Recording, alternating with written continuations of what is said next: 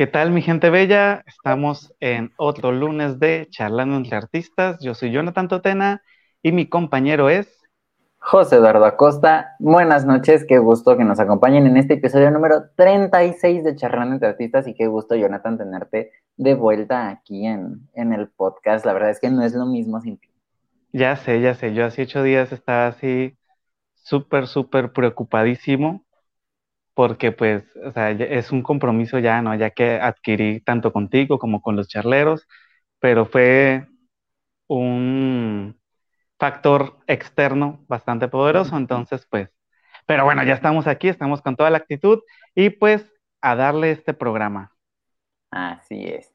Y pues para empezar, como siempre, primero saludando a ustedes, a nuestros charleros y también a nuestros patrocinadores porque recordemos que esta segunda temporada viene con patrocinadores. Entonces, ¿qué te parece, Jonathan, si comenzamos con los patrocinadores?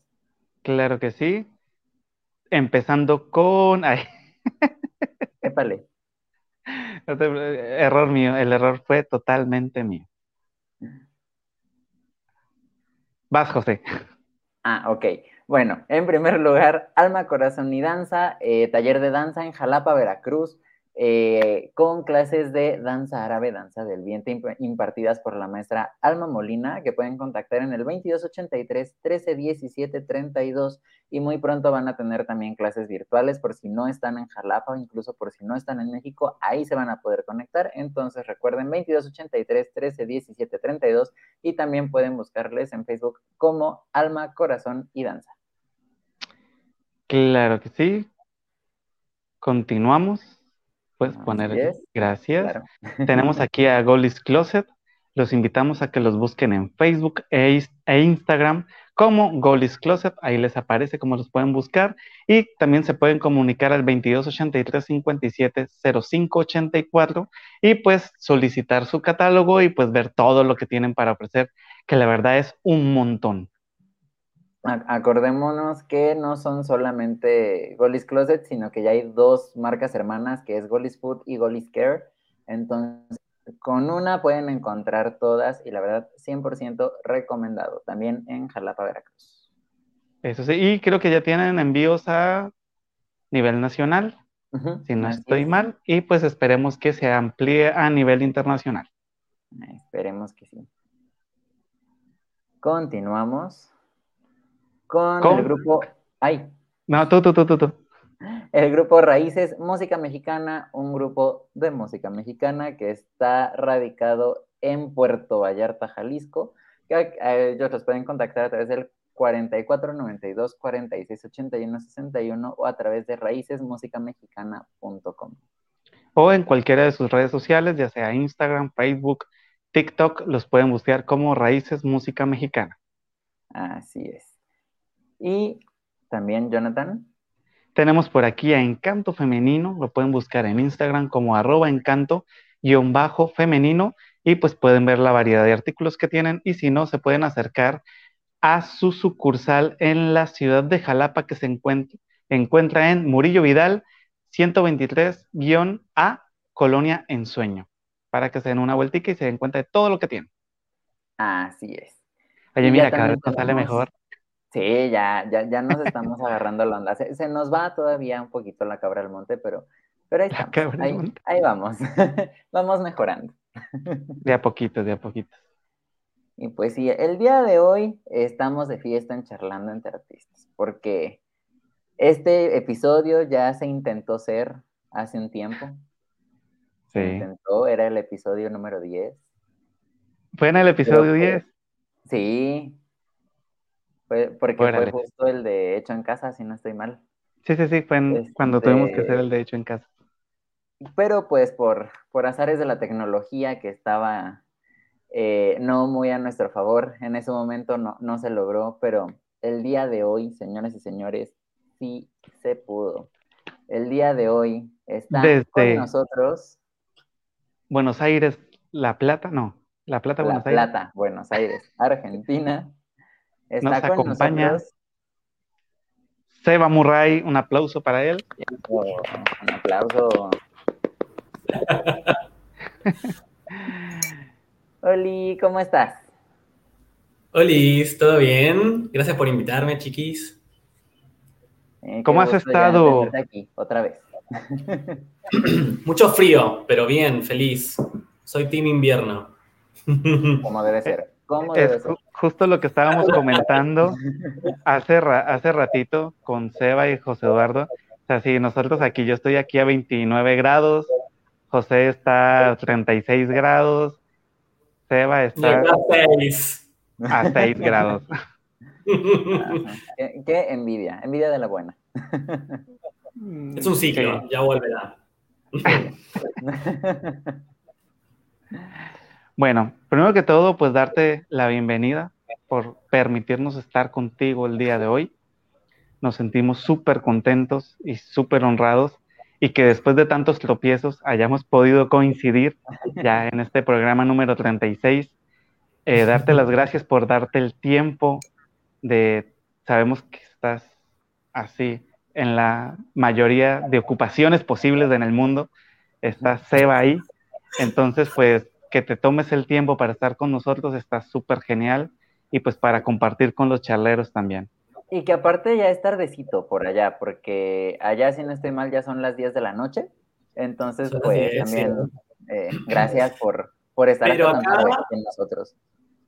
Pero acá en Argentina son bastante noctámbulos, así que si hay argentines mirando acá, no, no pasa nada. Y en Chile son las nueve, así que... Ah, ok, ok.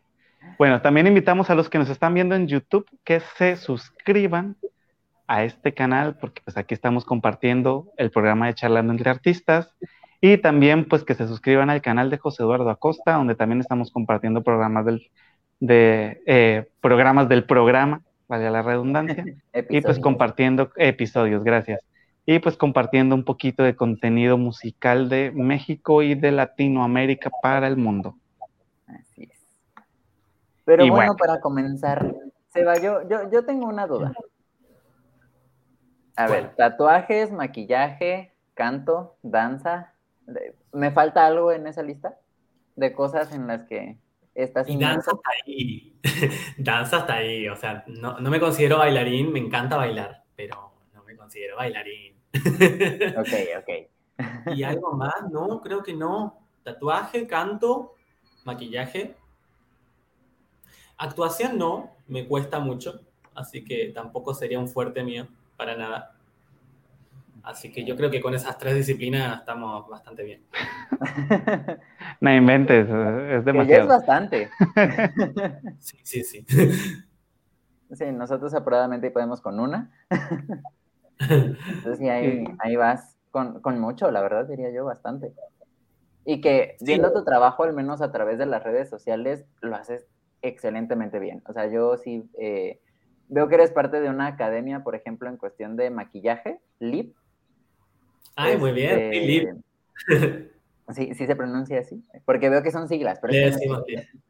Sí, sí, le decimos LIP, es, eh, son siglas, Laboratorio de Arte, perdón, Laboratorio de Imagen Performática, no se lo sabía ni él mismo, pero le decimos LIP y ahí doy clases junto con una amiga querida, Romy, que le mando un besito, y nada, pasamos por muchos módulos durante todo el año de diferentes estilos, de maquillaje sobre todo, pero también la base de cada uno de esos maquillajes, con un poquito de teoría del color, un poquito de... Ay, me quedé solo. Eh, No te preocupes, no te poquito de- preocupes. Sí, lo sigo escuchando. Y un poquito de teoría, les decía, eh, como que hacemos una base teórica bastante potente, eh, pero siempre del lado experimental, y eso está buenísimo. Tratamos de separarnos un poquito de, esta, de este lado tan académico del arte, que lo viví, lo vivió mi amiga Romy, y lo vivimos muchas, ¿viste? De- del plano artístico. Y por ahí hay cosas, cosas que estaría bueno reformularlas un poquito, cambiarlas, hacerlas más experimentales. Y esa es como nuestra filosofía, un poquito. Ok.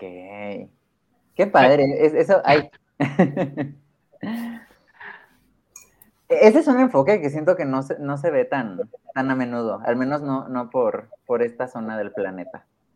No ¿Por México? Ajá. Tendré que ir Eh, a México. Sí, claro. No conozco México, me encantaría ir. eh, nunca, es- nunca es tarde. Aquí andamos. Feliz, feliz. Ahorita que, que lo comentas y que hablas un poco, ¿no? viendo pues desde el campo del, tatuaje, que es como que ah, eh, yo no soy tatuador, sí, pero sí me gusta seguir muchos tatuadores en YouTube y pues a mí me gustan mucho los tatuajes, de hecho tengo dos tatuajes, eh, no son muchos, pero me gustan mucho. Sí. Sí, eh, y pues que ha sido una disciplina que ha tenido muchos cambios, en, sobre todo en los últimos 20 años, siento yo que ha tenido una evolución el tatuaje bárbaramente, ¿no? Tú, ¿cómo, ahorita que decías que salir un poco de la parte académica en la cuestión del maquillaje, sientes que hay alguna influencia de, este movimiento en el que estás, en la parte del maquillaje, sobre lo que haces en el tatuaje? ¿O lo separas?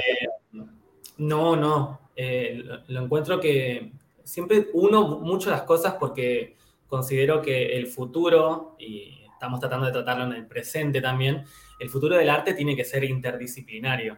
Y de eso se trata, de unir diferentes disciplinas, como por ejemplo puede ser el maquillaje con el tatuaje, que a simple vista quizás uno dice qué tienen que ver y pueden tener muchas cosas en común. Y mm, sí, eh, por ejemplo, la parte, lo que me decías de mm, soltar un poquito, de experimentar un poquito, y, los cambios que se han vivido en el mundo del tatuaje también son tremendos. Y yo creo que se vive en cada territorio artístico que uno habita, tanto en maquillaje, tatuaje, canto, baile. Creo que estamos en constante cambio y no hay que tener miedo a ese cambio. E, eso sí es completamente cierto. Muy bien. Y a ver, yo, eh, eh, eh, es que es lo mismo conmigo todos los capítulos, es que a mí me gusta, soy muy cronológico para las cosas. ¿En qué momento fue que tú empezaste con el arte? Porque recuerdo que cuando recién te invitamos la primera vez, me enviaste tu semblanza y, me dijiste que a ti lo del arte lo traes desde la niñez, desde la infancia eso ya venía. Pero exactamente cómo fue este camino, de irte encontrando tú dentro del arte, de decir, no, pues es que me gusta la música, me gusta el maquillaje, me gusta el tatuaje, me, gusta entrarle en estas ondas. Y siempre fue complicado un poquito porque como que de chiquito te, te obligan, te educan que elijas algo, digamos. Eh, como que hay o blancos o negros sobre todo la generación de los 90. Es como que teníamos esta concepción tan binaria de las cosas. Y era como, bueno, ¿qué te gusta? Elige. Y a mí siempre me gustó el arte, pero el arte es algo tan amplio que era como, bueno, pero ¿qué sector del arte? Y la verdad es que hasta hoy en día sigo pensando que no, podría elegir eh, solo una, una técnica, solo una disciplina. No, no podría. Entonces, desde muy chiquito sí, empecé a interiorizarme, no sé, eh, me recuerdo que los primeros pasos así en la vida, yo creo que fue más por el territorio de la música, eh, que recién lo empecé a estudiar ahora de adulto, más grande, tipo teoría musical, algún instrumento, canto, pero mi primer contacto con el arte fue la música, sin, sin dudas. O sea, mi mamá me dice que cuando yo ni siquiera hablaba, tarareaba las canciones, no sé, de de los Rugrats en la tele, el, el opening, y antes de hablar, o sea, ya tarareaba canciones, o, o, bailaba en el andador cuando ni siquiera caminaba, empezaba a agarrar el, andador y saltaba, o sea, como que siempre me, me interpeló desde lo más profundo de mi ser la música. Eso sería como lo primero de todo, yo creo. Ok. Wow. Eh, ahorita que, comentas esto de la parte de la educación musical, que ya como que adentraste un poquito más, eh, dices que pues estás dedicado al canto, pero algún instrumento complementario, tal vez, guitarra, piano, o solo al canto directamente. Aprendí solo ukelele, no, no soy experto, pero aprendí así solito, sin tomar ningún curso, y me encanta. Y después este año empecé piano eh, con mi amigo George, que es el mejor profe del universo. y estoy muy, muy feliz porque amo el piano, siempre lo amé. Así que estoy muy, muy contento porque ya al menos las primeras notas, los primeros acordes, eh, sobre todo de escala mayor, menor, ya me lo sé. Eh, no soy experto, pero ya puedo tocar canciones. Eso me pone muy, muy feliz. Órale, súper bien porque pues aparte va poquito tiempo del año, o sea, no es como que digas, ya llevamos 10 meses, ¿no? Sino hasta ahora estamos por iniciar el sexto mes. Si es, si es algo. Es que a mí me pasa que creo que uno tiene como una predisposición a veces, eh, lo que a veces le dicen el don. Eh, no sé si yo lo nombro como un don, pero sí creo que tengo una predisposición, una... Eh, se me facilita aprender música, arte. como no se me facilita para nada aprender biología, física, matemáticas. No, nada, nunca. ok. Y justo, esto ya es mera duda personal, porque yo, Jonathan acá presente es docente, desde que tiene uso de razón, por lo que entiendo. Este, y por acá han pasado también varias personas que hablan justo del, de la onda docente de, de México, de Colombia y así. En, Chile, que es en donde viviste tu infancia, ¿cómo, funciona la educación artística? ¿Tiene, ¿Tiene como que cierto peso o solo es de estas materias que uno pasa? depende de la escuela, eh, pero no, nunca, nunca tiene el peso que puede tener una, eh, una materia como lengua, lenguaje, le decimos en Chile, acá en Argentina le dicen lengua, eh, matemáticas, ciencias, historia el, arte siempre era como una o dos horitas a la semana. Pero dependiendo de la escuela, yo fui a, una, yo fui a muchas escuelas de chico, porque nos mudábamos mucho con mis viejos. Y una de las escuelas que fui era una escuela católica, pero aún así me encantó ir a esa escuela. Hasta hoy en día la recuerdo con mucho cariño porque es la escuela que más me inculcó el arte, increíblemente. Eh, teníamos mucha dedicación a la parte musical y artístico-plástica, más allá de la materia en sí. O sea, como que la escuela hacía proyectos eh, artísticos, eh, hacíamos shows y presentaciones, no sé, para fiestas patrias y, y era súper, súper entretenido para mí. Yo tenía 8, 9 años y para mí era increíble y era como ya formar un show que era para mí muy profesional yo hoy en día no sé cómo lo vería porque éramos todos muy chiquitos, pero para mí era muy profesional, se alquilaba sonido, había micrófonos, hacíamos escenografía, era hermoso. Así que esa escuela sí valoraba mucho lo artístico. Nada que ver con mi última escuela. Mi última escuela yo era el que estaba ahí eh, hinchando las pelotas. ok. Muy bien. Y entonces me imagino que esto es algo que has de llevar tú ya dentro de tu propio curso como maestro, ya dentro de, del área artística, ¿no? Eh, ¿Qué cosa? idea de sembrar. Pues sí, ¿no? De, darle, como dices tú, el, valor que se merece al arte. Sí, ni hablar, ¿no? Eh, aparte de eso también, que obviamente es algo muy valorable, yo creo que más allá de eso, porque la gente valora el arte, el tema es que a veces no quieren pagarlo, pero lo valoran. Eh, saben que es hermoso, saben que, te llega al alma.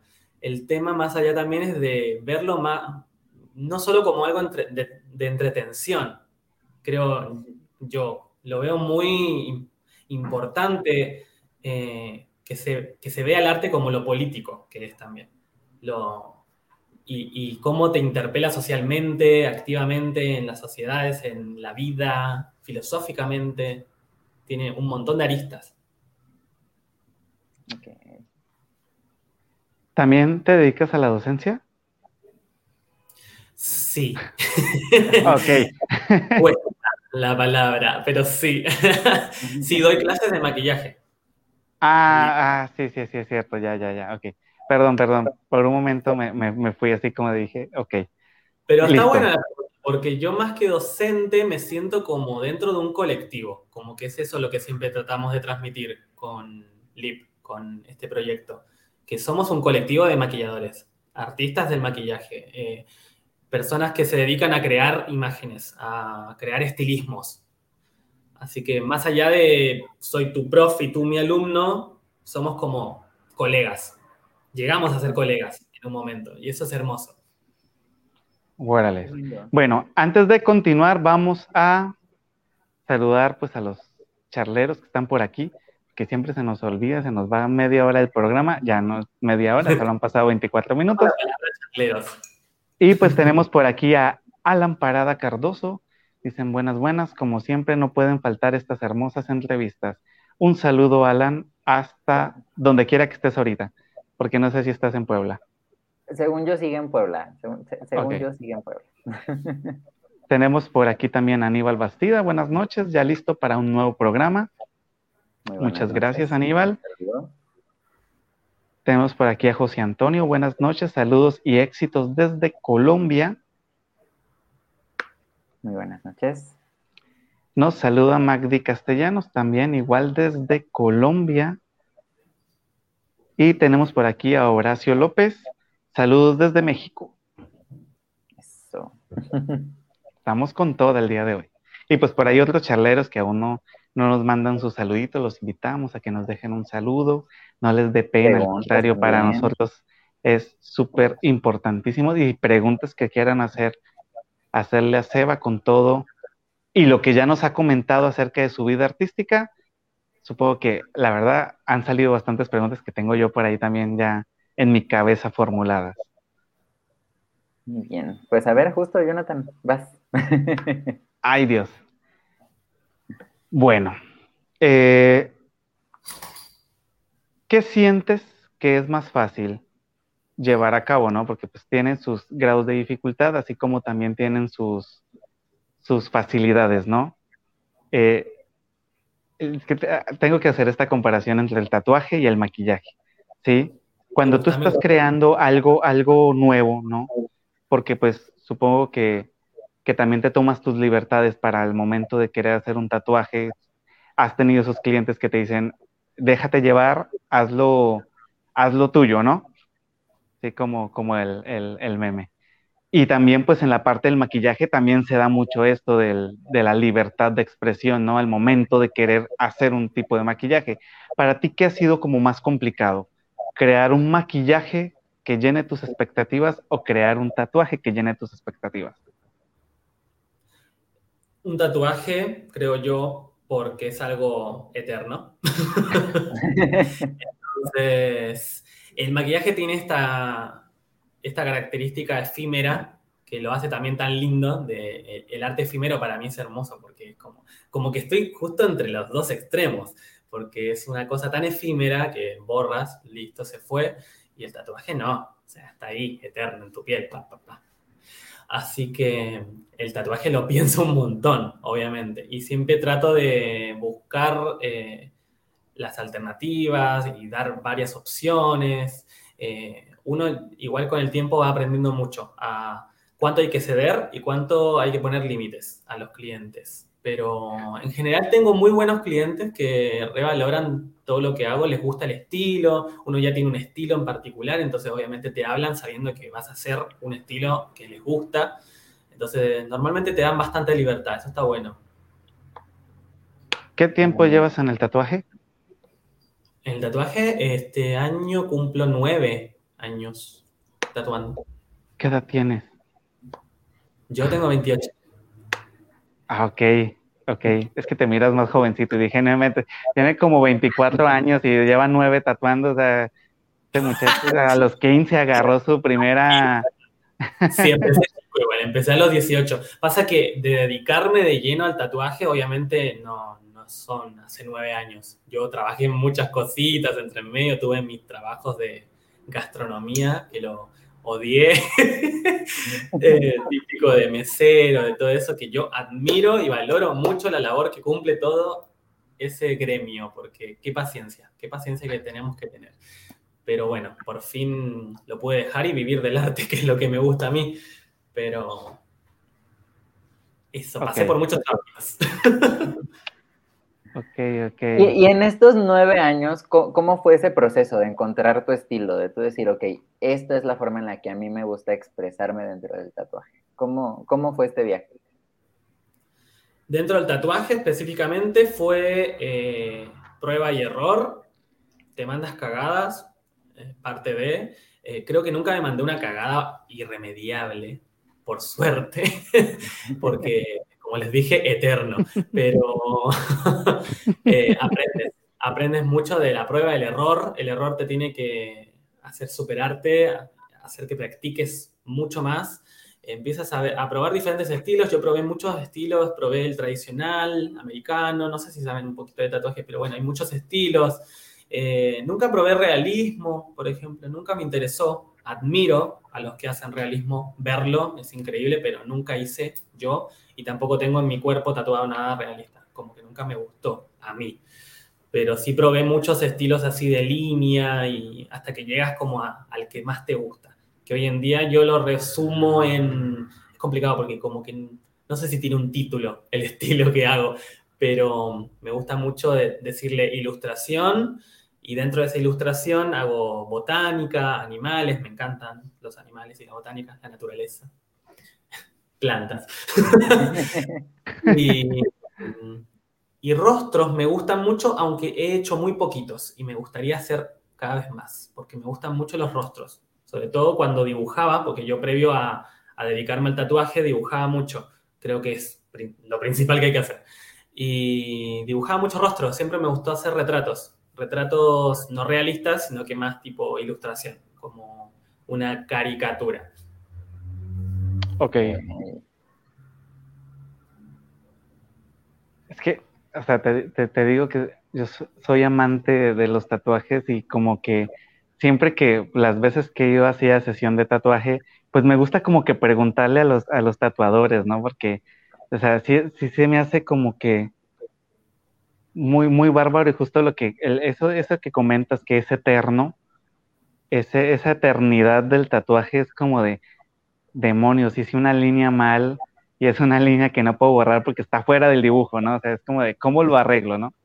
Entonces sí me causa mucha curiosidad porque pues sí se, siente, se necesita cierta valentía al momento de tatuar y pues aparte una concentración muy bárbara, pues un talento, ¿no? porque luego pues también he visto que si hacen las líneas muy fuertes, ya el tatuaje se va deformando, que si estiran la piel demasiado al momento de que el, cliente ya no está estirado, pues el tatuaje va a quedar chueco, o sea, son demasiadas cosas. Sabes, sabes, sabes te digo que soy muy curioso, que digo, o sea, sí está muy bárbaro esto de querer ser tatuador y pues también irte ganando un nombre en, el, en el gremio, porque pues también estamos en, siento yo que en una década donde están saliendo muchos tatuadores, ¿no?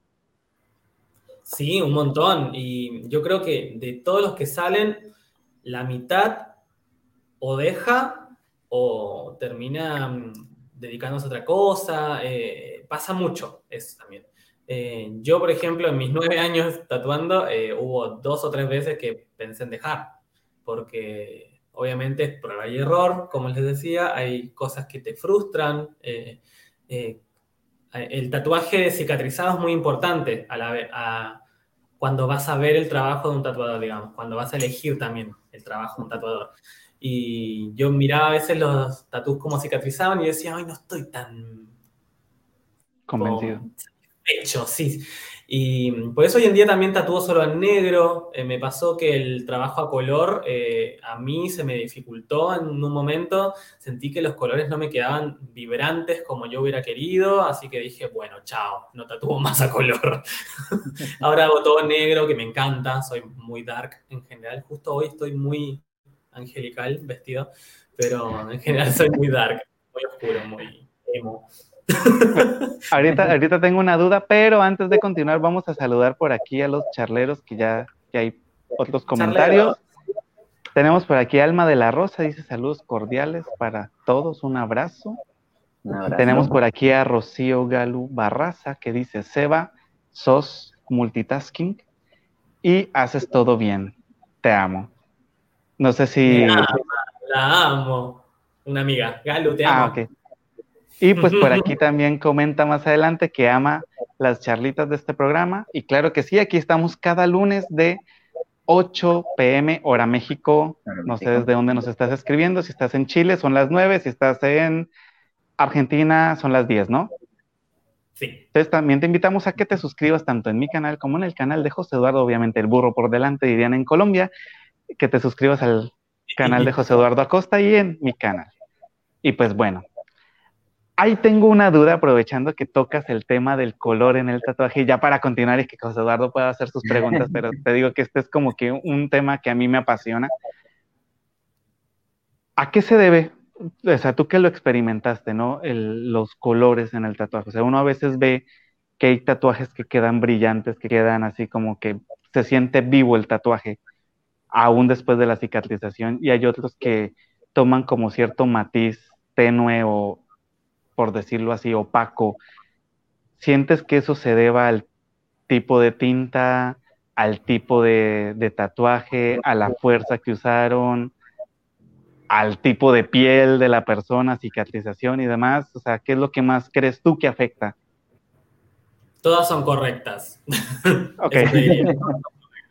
sí, son múltiples factores. Pasa mucho eso en el tatu. Eh, por eso también la frustración la tienes que tomar y usarla a tu favor. Decir, bueno, ¿qué pasó? ¿Hice algo mal yo? O también, eh, yo siempre le digo a mis clientes que muchas veces el resultado final es 50 y 50. O sea, no depende todo de mí como tatuador, como artista. Depende también del cuidado de la piel que tenga el cliente, eh, cómo la tenía previamente la piel, cómo es su piel. Hay, hay, pieles que son mucho más delicadas que otras y cómo reacciona también a la tinta. En general, hoy en día la tecnología y las tintas ya llegaron a un nivel que está muy bueno y que sabemos que eh, no es común, no es tan común que ocurran alergias graves, digamos, como quizás pasó en su momento, o, que la tinta quedara azul, verde, como antiguamente. hoy en día quedan negritos, negritos, y eso se debe también a un avance tecnológico en, materiales del tatuador, digamos. Pero sí, son todos esos factores que dijiste. O sea, mucho depende también la exposición al sol. Em, yo a veces, la otra vez le decía a una amiga, creo, eh, mi piel favorita para tatuar, por ejemplo, no es la más blanca, que quizás alguien te diría, la más blanca es la que queda más lindo el tatuaje, que queda más negro. Para mí no. Yo creo que la piel más blanca a veces es incluso más complicada porque es muy sensible, se pone muy roja, a veces sangra más también. Entonces hay como varios factores que hay que tener cuidado al momento de tatuar y también de la cicatrización, obviamente. Y para mí mi piel favorita es la que es como ese bronceadito natural, como medio amarillín, amarillento, me suena decir como... Es una piel perfecta para mí. Para tatuar es increíble el contraste que queda, quedan hermosos los tatuajes, no, no se irrita tanto, se la banca, o sea, acá decimos se la banca, como que aguanta. Entonces, eso está buenísimo. Pero sí, tenías razón en todo lo que dijiste, o sea, como que son todos esos factores los que puede pasar porque el color no queda tan saturado, digamos. Ok, ok. Bueno, tenemos por aquí otro saludo que siento que sí es importante que lo hagamos de una vez, porque después tal vez se nos olvide. José Eduardo, si tienes el gusto de leerlo. Así es, Aileen Rodríguez, Aileen Rodríguez, no sé cómo pronunciar el nombre, pero lo pronuncié bien alguna de las dos. Dice, un abrazo por aquí, Aileen, la madre loca de Seba. Ya tengo dos tatuos hechos por él. Cada día mejora. Saludos desde La Serena. Mi madre. Saludos. Saludos. Un abrazo hasta, hasta La Serena. Bueno, por aquí tenemos una pregunta que quiero que lea José Eduardo porque la verdad me la he pasado hablando yo. no, y que de hecho es una pregunta muy interesante, sobre todo porque en el caso específico de Alma Molina, Alma Molina es mi madre. Ah, okay. siempre quise hacerme un tatuaje desde que estaba en la secundaria, justo este que tengo aquí. Y la siempre su respuesta era que no, que porque qué tal que tenía que donar sangre, que esto, que el otro. Y esto que pregunta aquí ya años después ya me dejó. En esa parte de los donadores de sangre, ¿qué precauciones debe tomar el cliente? Las personas que son donadores de sangre constantemente, ¿qué, precauciones deben tomar al realizarse un tatuaje? ¿Al hacerse un tatuaje? No, o sea, obviamente después de hacerte un tatuaje eh, se cumple, dependiendo del país, por lo que tengo entendido, hay países que son un poco más eh, flexibles y te piden solo seis meses, por ejemplo. después de tatuarte no puedes donar sangre después por seis meses, pero hay otros que te piden un año. Pero después, más que nada, más que eso, no, nada más. O sea, es como que no hay ningún, eh, ninguna contraindicación o algo que uno no pueda donar nunca más sangre en la vida. O sea, para nada, no pasa nada. Siento yo que esto era más para, más que todo era para los, los tipos de tinta anteriores, ¿no? Justo lo que comentabas ahorita de la evolución de la tinta, ahorita es más orgánica la tinta que se utiliza en los tatuajes. Sí, obviamente, pues hay cierto riesgo al hacerte un tatuaje, porque quieras o no, pues es una herida y demás, pero ya esto de, este como que tabú hacia las personas tatuadas en la cuestión de la donación de sangre, a menos de que te lo hayas hecho con tinta china, una aguja en el baño de tu escuela, siento yo que sí, sí, esas agujas de coser así, siento yo que ya es como que dices, ya ahorita es como más difícil que, te prohíban o que no puedas tú por algo fisiológico o biológico donar sangre. Es más por el tabú de lo que pues, antiguamente usaban tintas con, con otros que tenían hasta metales y cosas así, ¿no? Que te decían no te pueden tomar rayos X o cierto estudio porque podía ser peligroso, ¿no? No, y acá en Argentina hay mucho, mucho tatuado, digamos, muchas personas tatuadas. Es como que ya es cultural. Por lo menos yo lo noté mucho cuando llegué a vivir acá. en Chile es muy raro ver en un servicio estatal, público, alguien tatuado, o en un banco, o un ejecutivo de seguros o algo así. Eh, acá sí, acá pasa. Y desde que llegué, yo llegué acá en el 2013 y siempre, siempre las manos, tatuajes o acá en el cuello, o sea, como que me re llamaba la atención y me encantaba. Así que hay como una, una cultura de aceptación al tatuaje más marcada. Eh, y eso es lo que también me motivó a seguir metiéndole al tatuaje, porque yo sabía que acá había, había clientes, había gente que le, que le apasionaba y quería tatuarse. Así que eso está buenísimo. Quería destacarlo. Órale, qué genial. Qué padre, sí, e, eso es algo que acá en México no se ve mucho. Sí se llega a ver muy de vez en cuando así un funcionario público, un doctor con tatuajes, pero es muy raro, muy, muy raro. Sí, acá yo he tatuado médicos, enfermeras, de todo, de salud, de todo tipo. Fíjate que siento que es más que todo en zonas como que un poquito más conservadoras, ¿no? Por ejemplo, Jalapa sí es de las más conservadoras que yo he visto, porque ya aquí viendo, pues, viviendo en Puerto Vallarta, o sea, ya, ya es raro el que no está tatuado que tú ves por la calle, ¿no? O los, o los que pues, te están prestando algún tipo de servicio. Ahorita haciendo memoria dije, aquí no se me hace tan raro ver gente tatuada. Y sí, sí es cierto, también es la parte de la zona, ¿no? Depende mucho, sí. Re. José Eduardo, ¿alguna duda que tengas? Que ya he hablado demasiado yo. Sí, ya, para también cambiar un poquito de tema. Tengo una duda porque es algo que le he preguntado a muchas personas fuera del podcast y que siempre me dan una respuesta diferente y casi siempre son respuestas muy lindas.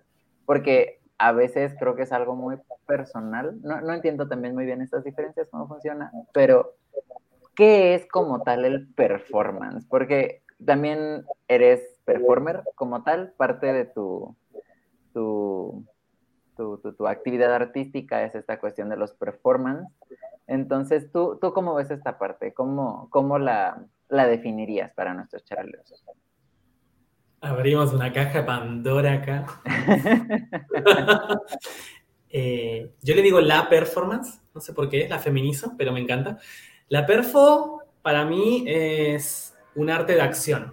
Es como interpretar el arte en sí, pero sin encarnar un personaje, digamos. O sea, yo considero que la vida es una perfo, por ejemplo. La vida es una performance.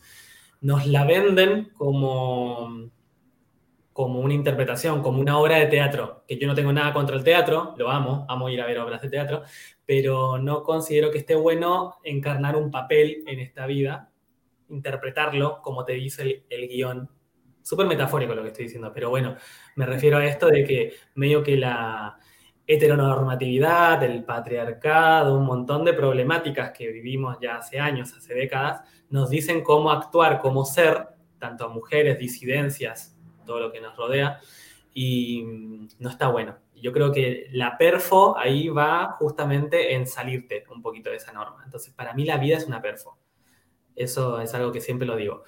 Y después, em, yo podría hablar de esto de horas porque me encanta, pero si lo resumo sería en que la performance es un arte de acción, o sea, para mí es un arte.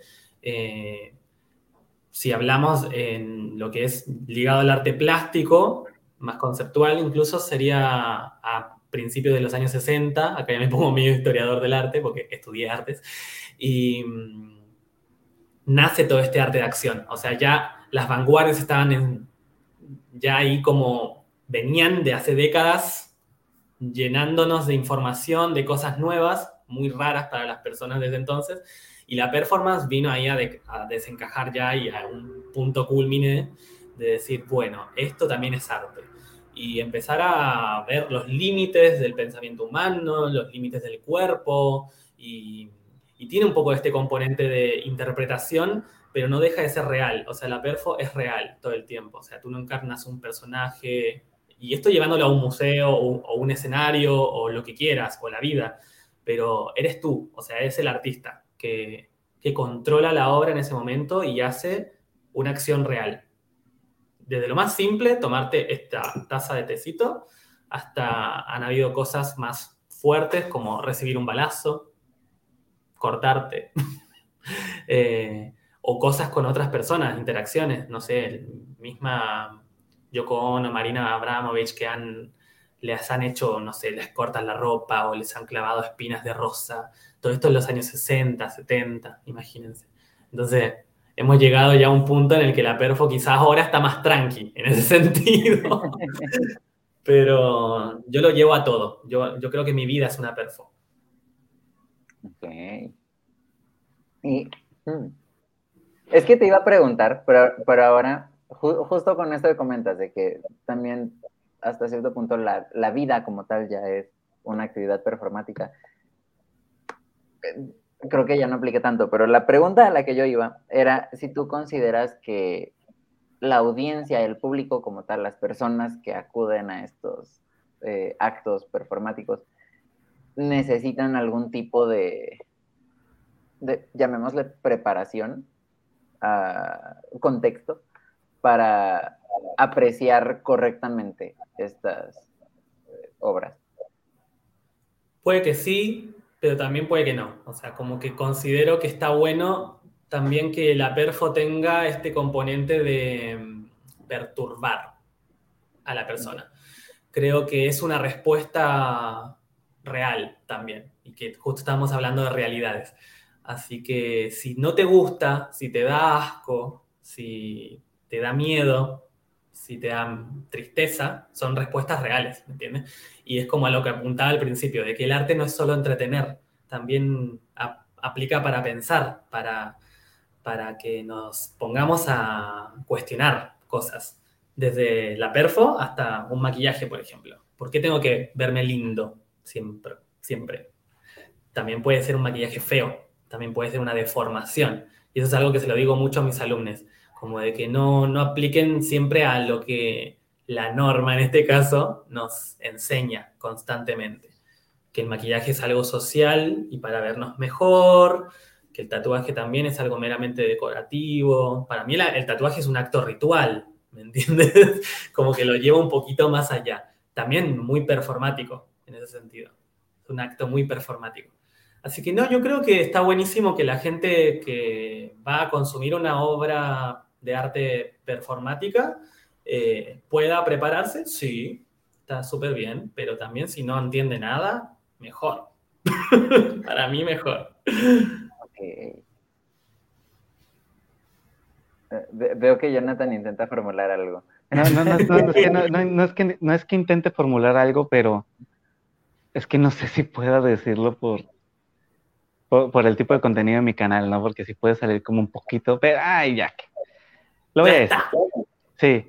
Eh, fíjate que hace por los 2010, más o menos, eh, justo hubo un, una perfo, aquí adueñándome de tu, de tu manera de ver el performance, en donde pues era una actriz eh, que permitía, o sea, que el público podía hacer con ella lo que, lo que quisiera, ¿no? Justo para, para quitar este velo de la humanidad y demostrar la verdadera y cruda realidad de lo que es la humanidad, ¿no? Y, se iba viendo durante, el, durante la, la perfo como esta evolución de, de maldad en el público, ¿no? O sea, podían rasguñarla, podían pellizcarla, golpearla, o sea, la nena se metió así en, su papel de hagan lo que quieran, ¿no? Ya cuando llegaron como que a cierto límite, fue cuando pues se acabó el, el, pues como el espectáculo.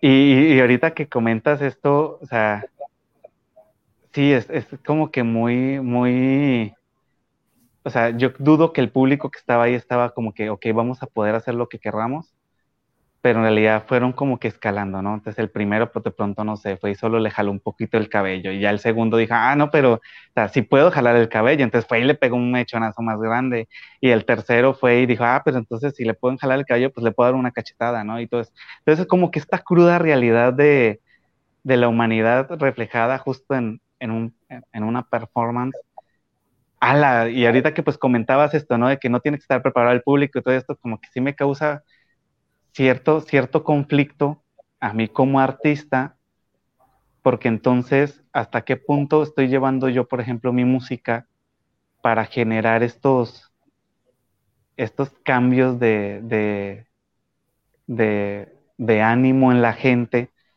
y crear también, pues, justo lo que comentan, ¿no? Cierta confusión para que haya como que cierto mensaje detrás de lo que yo estoy haciendo como músico. Perdón, fue así como una... La perfo. Sí, justo. ah, Te iba a preguntar, ¿me dijiste una actriz en el 2010 ahí en México o en otra parte? No, es que ahorita no recuerdo, no recuerdo. Es que... Porque, porque la obra que me describes es muy, muy parecida, o sea, puede ser una alusión a Ritmo Cero de Marina Abramovich, que es de los 70, si no me equivoco, 60. Es, es que sí, sí fue como un, eh, porque justo lo comentabas, ¿no? Que en los 60, 70 hubo así como algo bien fuerte, pero yo recuerdo que leí la noticia porque sí me llamó muchísimo la atención y no, no, no, no fue aquí en México, de hecho no fue en en Latinoamérica, no fue en América, sino que fue en el, en el continente viejo, fue por Europa. Ah, y, y, pues como que, como que querían mostrar esta cruda realidad de la humanidad, que, donde decían que la humanidad no es tan buena como parece, solo simplemente nos regimos por leyes morales dependiendo de la circunstancia en la que estamos, ¿no? Sí, nos, analiza, un montón. Sí, sí sea, yo, yo, yo sí dije, y aparte, pues que era en la calle, o sea, no era como que un teatro, o sea, la gente que estaba haciéndole daño a este ser humano estaba siendo vista por muchísimas personas, no más que, entre comillas, estaba siendo aprobado, ¿no? Por todas las personas que lo estaban viendo. Entonces, ¿hasta qué punto el arte puede mostrar una realidad o llevar a ciertas circunstancias, ¿no? Pero bueno, ya nos estamos saliendo, ya estamos viendo aquí muy filosóficos.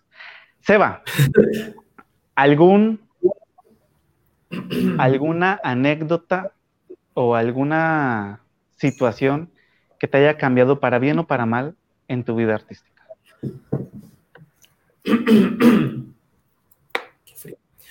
Em, alguna situación.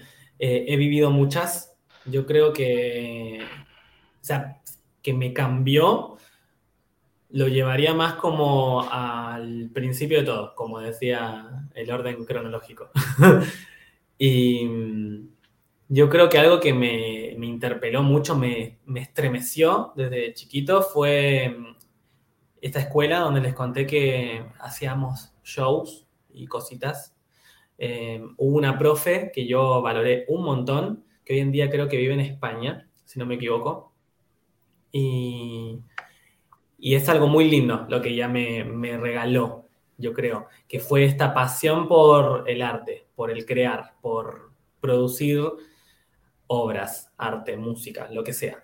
Ella te, te, te fomentaba que crearas de esa manera. Yo tenía nueve años, creo. O sea, creo que eso es algo que, me, que hasta hoy en día lo recuerdo y digo, qué, qué lindo, qué lindo haber tenido una profe así desde chiquito, qué lindo haberla conocido, que haya sido parte de mi formación, de mi educación, de mi vida.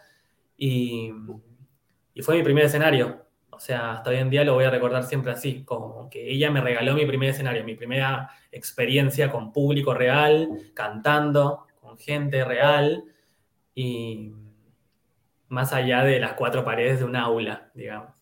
Así que eso, yo creo que sería como uno de esos momentazos que quedan ahí grabados en tu mente. Qué, genial. Qué bonita anécdota, la verdad porque pues también como que a todos los que nos están viendo en estos momentos, supongo que mientras hablabas nos remontaste en algún momento a alguna situación parecida cuando estábamos iniciando en el arte y que la verdad uno valora mucho con los maestros, los talleristas, los, los que te enseñan, ¿no? De, darte como esta oportunidad.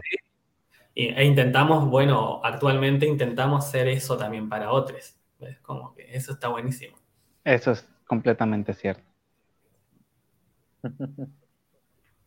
José Barba, ¿algo que quieras comentar? Eh, sí, justo volviendo a lo que estamos hablando hace un momento.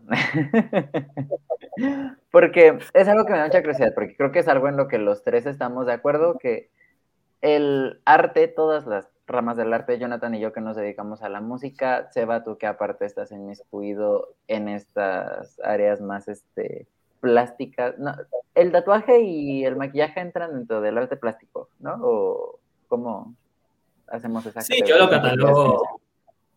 Sí, lo catalogo arte plástico, pero siempre con este componente interdisciplinario que mezcla todo, porque también viste que te dije como que puede ser performático, si lo quieres ver de una manera. Ok, bueno. Eh, Jonathan y yo en la música, tú aparte de la música en esta cuestión eh, plástica, creo que estamos de acuerdo los tres que el arte no solamente es esta esta cosa linda y bonita de entretenimiento que tenemos en la vida, sino también es un objeto bastante político, ¿no? Es algo que eh, justamente tenemos para eh, ayudar a las personas y a nosotros mismos a pensar, a racionar ciertas, racionar, racionalizar ciertas cosas. Este, no sé hablar, perdónenme, el calor me, me afecta un poco. Este, pero justo, ¿cómo ves tú esta cuestión del, del banalizar y politizar un poco la es, es una conversación que creo que yo ya he tenido con, Jonathan eh, cuando estábamos haciendo el disco, porque estaba viviendo en su casa, teníamos conversaciones bien raras de vez en cuando. Este, pero ¿cómo ves tú esta cuestión tanto del banalizar el arte como del politizar mucho el arte? ¿Cómo, cómo ves ese balance? Y es un balance complicado porque son como dos opuestos, ¿viste? Yo creo que banalizarlo, en realidad, o sea, el arte conceptual va por ese lado. Del arte conceptual, yo en museos me he topado con botellas de agua mineral vacías, o sea, a ese nivel. Y que te hacen cuestionar qué está pasando. Es como que te produce algo también. Y esa es la idea, que te haga pensar, te haga cuestionar. Entonces tampoco está mal, es como que creo que sí, hay que estar ahí como un poco en el intermedio, pero sí considero que el arte es político, que todo arte es político, incluso, o sea, que también lo inclinaría más para ese lado, porque incluso esa botella de agua mineral también te dice algo político. Te está diciendo por qué este objeto que encontré en la basura lo legitimo en un museo y pasa a valer mil dólares o más. Esas cosas pasan. Así que lo inclinaría más para ese lado siempre, para el lado más político. Okay. Fíjate que hablando de esto, eh, hace poco vi una entrevista eh, a un comediante bastante polémico a nivel de México. No sé qué tanto esté pegando en Argentina. Sé que en Colombia ya tiene como que ciertos fans, que es Franco Escamilla. Y bueno, es, es es alguien que ya tiene como que, es un humorista, un stand-upero que ya tiene como que cierto bagaje y reconocimiento, ¿no? Y él decía algo que a mí me llamó muchísimo la atención ahorita que estamos tocando esto de la política en el arte, y es que él decía que, que ahorita los comediantes, ¿no? Él hablaba desde su punto de vista y desde su experiencia. Los comediantes son estos nuevos filósofos y estos nuevos revolucionarios, ¿no? Porque si vemos, por ejemplo, en el arte de la comedia, porque para mí es un arte pararte una hora y tener captado un público 100% durante esa hora y hacerlos reír de tal vez cosas crueles, ¿no? Porque pues está el humor negro siempre detrás de tal de algún stand-up, ¿no? Y él decía, nosotros somos los únicos de los artistas y posiblemente, tal vez no los únicos, pero sí lo que, los que lo hacen más seguido, de, de dar la sátira de las realidades que están pasando en el momento en la humanidad, ¿no? Y de decirle a los políticos y toda esta cuestión la cruda realidad de parte del pueblo y demás, ¿no? Y tal vez hacerlo ver desde un punto de vista más, como pues, de más humor, sin que se vea así como tan amarillista, ¿no? Entonces, pues siento yo que, que, sí, el arte tiene que ver muchísimo con la parte social, la parte política, tiene pues una consecuencia, siempre, siempre he pensado que la tiene, sobre lo que nosotros como artistas proyectamos al público, ¿no? Si queremos dejar una marca o no dejarla. Pero bueno, ya, me callo. lo siento. Eh, hoy, hoy, estoy muy, sí, hoy estoy así como que, ah, creo que es el calor. lo siento, charleros. Si estoy el frío. ¿Cómo? Y yo el frío. Y sí. Bueno, aquí hay otra pregunta que dice, ¿el arte del tatuaje, para mí, para la persona que realiza la pregunta, es un estilo de vida, es un tipo de corriente filosófica, no es tatuarte por hacerlo nada más?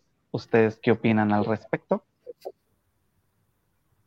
Y es como medio lo que les decía, que yo considero el tatuaje, el momento que te tatúas como un acto ritual. y con acto ritual me encanta porque ya me remonto a estos años eh, prehistóricos en los que el arte era un acto ritual, esto de dibujar el arte rupestre en las cavernas, ¿ves? Como que todo tenía un, símbolo algo. Y el tatuaje es eso, es un símbolo, tiene un, algo muy simbólico en tu cuerpo, que puede ser algo muy... Yo me tatúo, por ejemplo, actualmente cosas por estética lo considero igual un acto ritual, porque ese tatuaje también me remonta a cierto momento en el que yo me estaba tatuando, qué me estaba pasando en ese momento, qué, qué pasaba en mi vida en ese momento, qué pasaba en mi mente en ese momento. Y después hay otros tatuajes que sí los tengo y que son muy significativos, que tienen toda una historia detrás y eso también con mayor razón tiene todo un acto ritual de me lo voy a hacer por esta razón y en el momento estoy ahí súper como supervisando todo lo que está pasando porque es algo que me interpela un montón en el alma. Así que sí, concuerdo con la chica, que no me acuerdo el nombre, de que... Eh, Macdi. Macdi.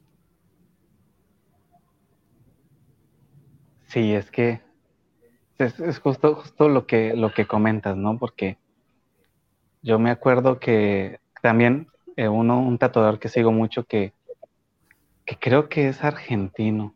Ah, no, no es cierto, no, lo siento. Es de, es de otro país. Eh, él comenta que, qué tan importante es tatuarte, ¿no? O sea, si, si lo vas a tomar como algo que posiblemente en cinco años te vas a arrepentir de lo que te estás haciendo en este momento o si verdaderamente lo haces porque quieres tener esto para siempre. Porque pues a veces hay personas que siento que no le toman como la importancia a esto del tatuaje y lo toman más como, ah, es que se ve bonito y me lo quiero hacer, ¿no?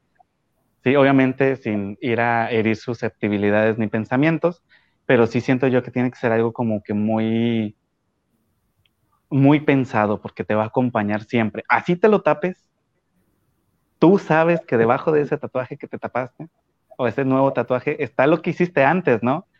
Entonces, o sea, quieras o no, aunque el público ya no lo vea, tú sí lo sabes, tú sabes que está ahí, ¿no?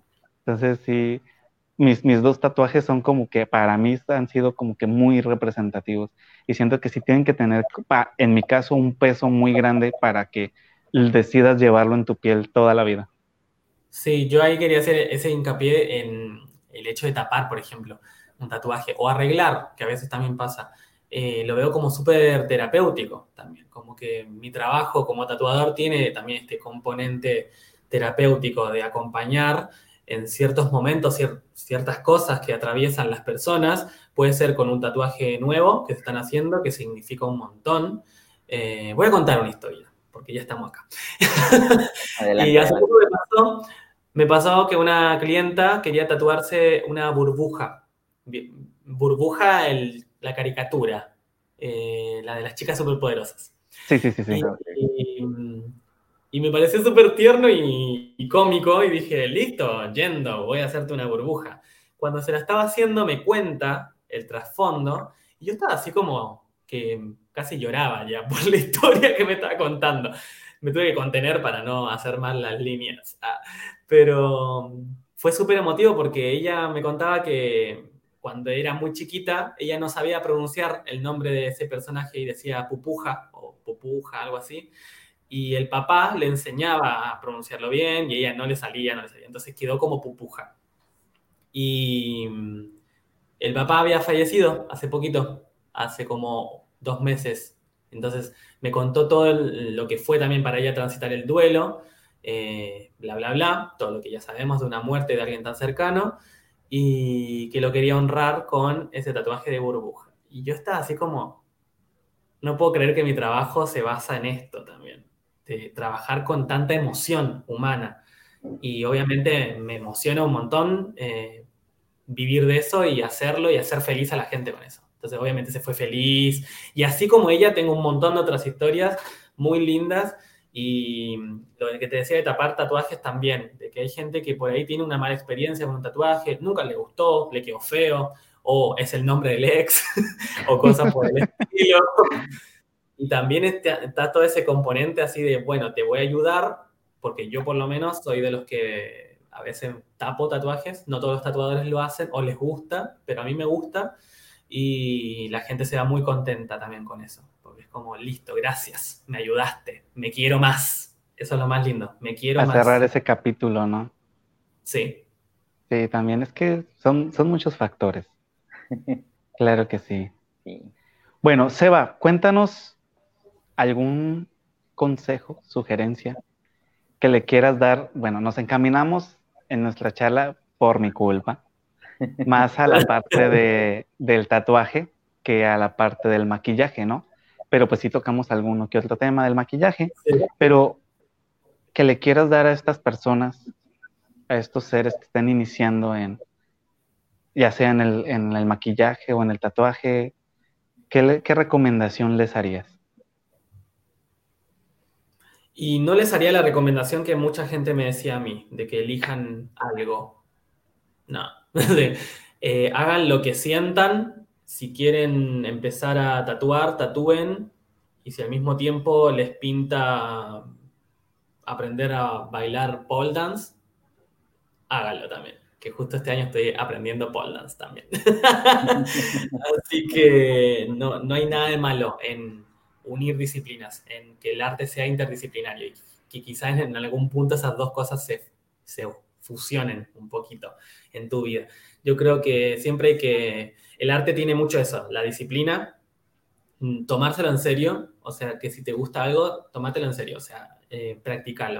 Y que el error no te frustre, sino que seguir adelante. Si te salió mal la línea de un delineado, úsala a tu favor. Eso siempre se lo digo a mis alumnos. O sea, no te quedes con que me salió mal y me salió mal, o que me salió una línea acá y la otra me quedó acá. Que tu trabajo sea asimétrico, que no se quede solo en eso. O acá haz una línea ahora acá y después sigues reversionando un poquito el trabajo. O sea, siempre va a pasar de que en el arte, o sea, la gente lo que no ve muchas veces de las disciplinas artísticas es todo el laburo, el trabajo que hay detrás. O sea, desde aprender un instrumento, que ustedes lo deben saber muy bien, en mi caso la voz, y estoy aprendiendo piano, pero todo lo que hay detrás, todo el esfuerzo, toda la teoría, es increíble y la gente eso no lo ve. Entonces después ahí vienen los problemas de que somos infravalorados o nos pagan poco, sabiendo todo el trabajo que hay detrás.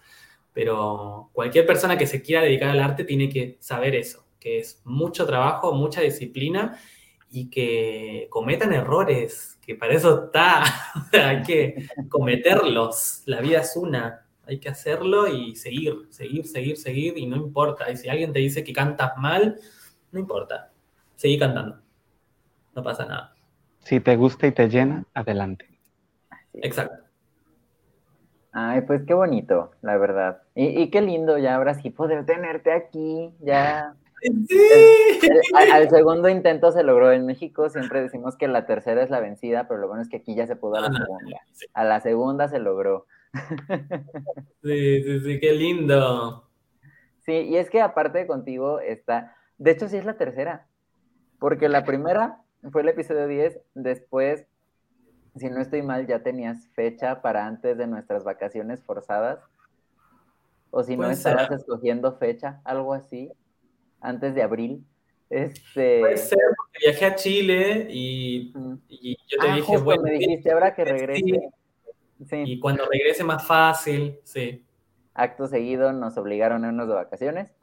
Y ahora sí, en esta segunda temporada pudimos contar con Seba Murray y qué lindo, la verdad es que yo estoy muy contento, lo disfruté mucho. No hablé nada, pero lo disfruté muchísimo. Siento que aprendí demasiado.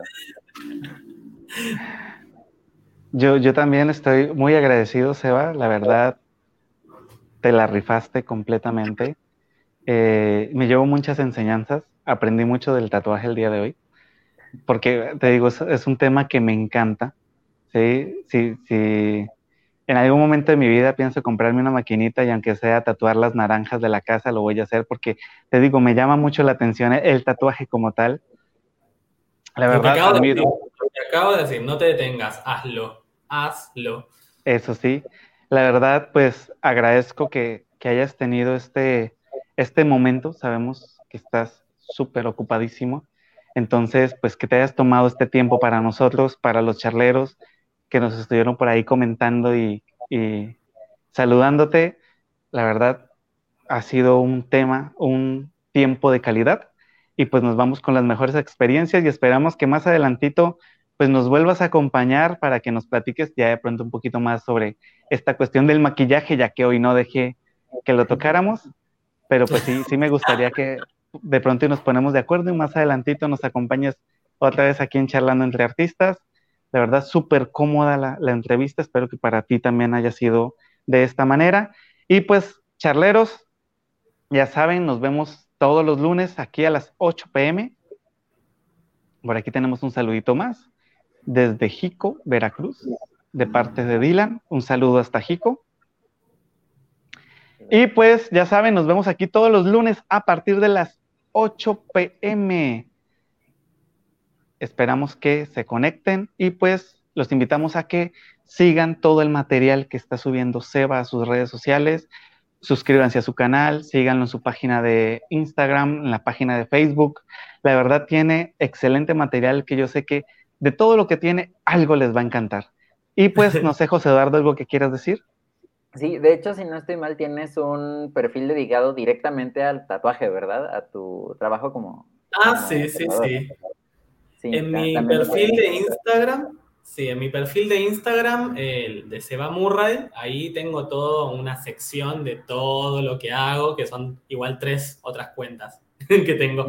Y ahí, obviamente está Lip, que es mi taller de maquillaje, y Murray Tattoo también, que es eh, donde subo mis trabajos de tatuador. Y yo también quería agradecer, eh, muchas gracias por invitarme, eh, mis queridos mexicanes que viva México cabrón, que me encanta, y espero algún día ir porque tengo mis amiguitos por allá y los extraño mucho. Excelente, pues cuando gustes México te recibe con los brazos abiertos, al igual que charlando entre artistas. Ya sabes, cuando requieras de ese espacio, aquí están las puertas abiertas. Muchas gracias. Claro que sí, no olviden que tenemos un gran invitado para la siguiente semana y pues los esperamos con toda la actitud que siempre hemos tenido como cada lunes, aquí vamos a estar José Eduardo y yo, esperemos estar por lo general siempre. Ya había José Eduardo faltado en un programa anterior, ya me tocaba a mí poderme dar estas capacidades, no mentiras. De verdad fue por fuerzas mayores, pero esperamos no poder, no volver a fallar. Y pues nos vemos el próximo lunes. Les mandamos un abrazo y esto fue Charlando entre Artistas. Adiós. Hasta luego. Chao.